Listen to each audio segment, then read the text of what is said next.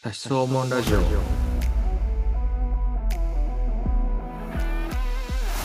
沼ですはい、村岡です。よろしくお願いしますよ。ろしくお願いしますうん。ちょっと今醤油の匂いの中で録音してます あなんでよ。何があったの醤油こぼしましたいやいや、まあまあ、醤油こぼしたのはわかんないけど、え、なんで醤油こぼしたのあの床に置いててああー、はいはいはいはい。なんかボトルの醤油なんだけどうんうん。こうなんかちょっとお倒れた音はしたんだけどボトルだからこぼれないと思ってはいはいはいはい。ほったらかしてたらちょっと漏れててそれ普通に踏んで、うんはいはいはい広げちゃってはいはいはい。結構泣いてるっていうああ、なるほどね。それは確かに悩ますね。いや、っていうか、わかるわ。あの、醤油のボトルってさ、いや、あれでしょ、あのなんか上がさ、こう、キャップになってるからさ、いや、こぼれなさそうな構造だよね、あれね。そうそうそうああ、なるほど、なるほど。あるあるですやっねぱ。りなんか音がした時はすぐ確認した方がいいなって思ったいや、間違いない。いやわかるわ。でも俺もしょっちゅうそんなんやってますよ。あの洗剤とかは、俺結構多いわ。俺もう廊下が洗剤まみれやもん、今。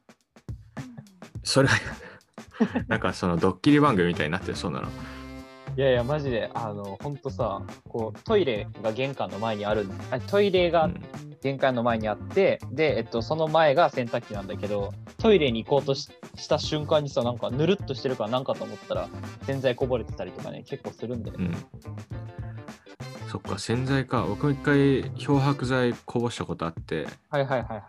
あのこう使い終わって閉めてうんそのまま冷蔵庫の上にバッと置いあ冷蔵庫じゃないや洗濯機の上に置いてうんうん。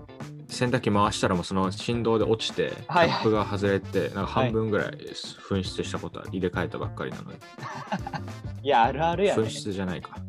流流出やね、流出。うん。あるあるですはねい。本当にそんな、感じです。うん。で、今日は何について話すまあ、こぼ、物をこぼしても人脈の取りこぼしあってはならないということで、はいはいは今人脈を広げるのに結構面白いんじゃないかと思ってるクラブハウスについて話したいなとちょっと思ってて。い。あ出たクラブハウス、めっちゃ流行ってるよね。そう。で、そう、な今日で2日って2日目かうんうん。な。で、実際にいろいろなルームに入って話聞いたり、うんまあ、スピーカーに実際になってみたりして本当にあの楽しくてはいはい。ないいなと思って、うん、るほどね。まあちょっとさ、俺、クラブハウス、まあ、一応、こう、アプリは入れて招待もしてもらってるんだけど、なんか、こう、いまいち使い方がわかんないんだけど、こう、簡単に言うとどういうアプリな簡単に言うとのうん。ラジオパーソなんだろうラジオに近くてはいはい。ラジオパーソナリティとお話ができるラジオみたいなああー、はいはいはい。なるほどね。なんか、飛び切りゲストみたいな感じか。そうそうその要はリスナーがこう飛び入りであの収録の部屋に入ってうんうん。パーソナリティと話せるみたいなだかはいはいはいはい。ら結構なんだろうこう有名な YouTuber 有名な方だったりとか話せたりするし、なんかそこら辺はなんか意外とみんなフラットに話していける場所なのかなっていう感じああ、なるほどね。まあ、あれさ、こう、クラブハウス見てて思ったけど、ね、やっぱ有名芸能人とか、あの、何学者とか、YouTuber が参戦してるっていうのが結構でかいなって思うよね。うんうんそう、あの人たちが要は積極的に使うことで、やっぱそれを見たいとか聞きたいとか思う人がこう参加してるいってるようなイメージだなって思いました。へえ、なるほどね。どうですかクラブハウス、じゃあ伸びそうですか今後も。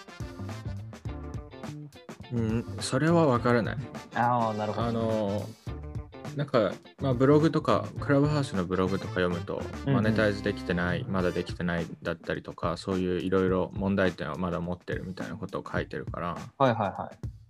わからないけど、うん僕個人としては結構楽しいなと思って使ってるなんかそれこそやっぱり人っていろいろんなコミュニティ持ってると思うけどうんうん。そう僕の大学とか留学先で知り合った友達と僕の高校の頃の友達をこう同じ部屋によ呼び込んではいはい話させてつなげるっていうのがなんかめちゃくちゃ見てて聞いてて楽しくてうんうん。すごい楽しいから、まあ、それはなんかずっとやっていきたい。ああ、なるほどね。まあ、あれだよね、ほんとさ、まあ、いろんな SNS とかさ、まあ、そういうアプリみたいなのが出てきてから、ほんとこう、人と人とがこうつながりやすくなってきたっていうのはすごい感じるよね。で、また、あと、あれじゃん、その、Twitter とかと違って、クラブハウスは招待制だから、なんか、そこも、こう、何ちゃんとした人脈っていうか、なんか、Twitter ってこう、匿名性が強くて、誰が何話してるかわかんないけど、結構クラブハウスはそういうところが少ないのかなとは思うんだよね。そうだね。まあ、今は招待制。うんうん。いずれそうじゃなくなるかもしれないけど、はいはいはい。まあ確かにその現時点ではすごくなんか本当に知らない人と喋っててもなんかふざけたりとふざけるっていうかちゃんと話ができる人たちばっかりでうんうんうん。すごいあの民度が高いというかそういう感じはある。ああ、そうだよね。